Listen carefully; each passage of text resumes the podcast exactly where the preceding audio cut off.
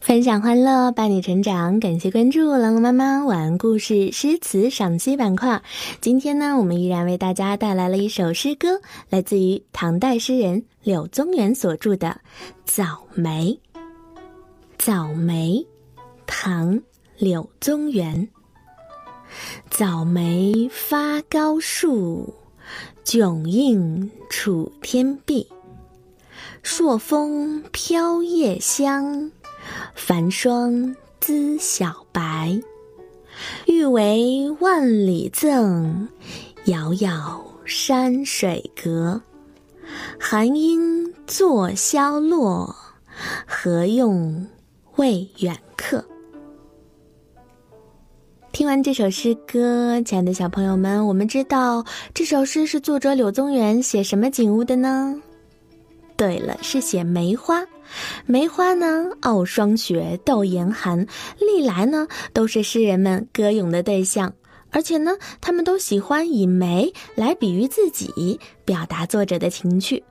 柳宗元呢，也正是这样，在《早梅》这首诗中，借着对梅花在严霜寒风中早早开放的风姿的描写，表现了自己孤傲高洁的品格和不屈不挠的斗争精神。我们一起来欣赏这首诗歌：早梅发高树，迥映楚天碧。楚天呢，指的就是楚地的天空。柳宗元的诗呢，大多以楚来称为永州之地。永州呢，古时候就是属于楚国的地盘。早梅发高树，迥映楚天碧。这两句，它的意思是说，腊梅在高高的树上早早的绽放，花朵映着碧蓝的南国天空。朔风飘叶香，繁霜滋小白。这里的朔风呢，指的是吹着的北风。这两句，它的意思是说，夜晚北风吹来，缕缕清香；清晨严霜滋润花朵。洁白的华容，下来两句，雨为万里赠，遥遥山水隔。这里的遥遥呢，是指远的都没有尽头。雨为山水赠，遥遥山水隔。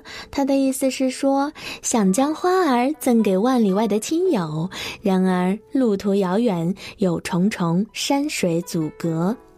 最后两句。寒鹰坐萧落，何用谓远客？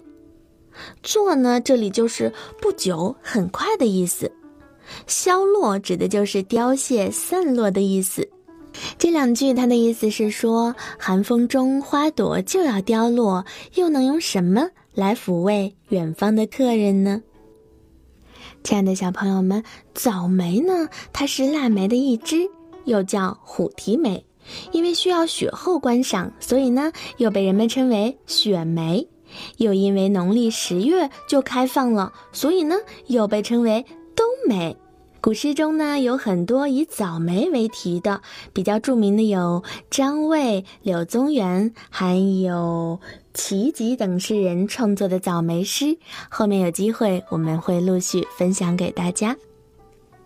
接下来，请小朋友跟着朗朗妈妈一起来诵读这首诗歌《早梅》，唐·柳宗元。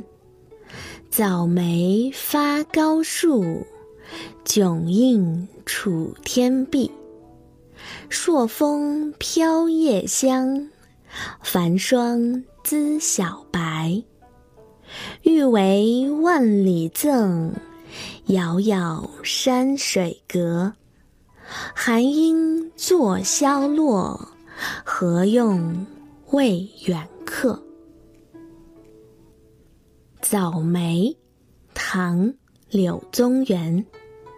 早梅发高树，迥映楚天碧。朔风飘叶香，繁霜滋小白。欲为万里赠，遥遥山水隔。寒鹰作萧落，何用谓远客？早梅，唐·柳宗元。早梅发高树，迥映楚天碧。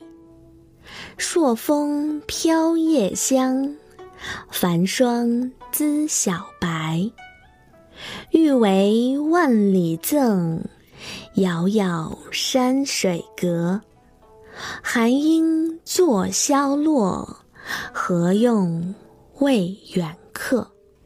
感谢关注“朗朗妈妈晚安故事”诗词赏析板块。本节目由天气晴亲子工作室制作出品，我是朗朗妈妈。下期节目我们再会。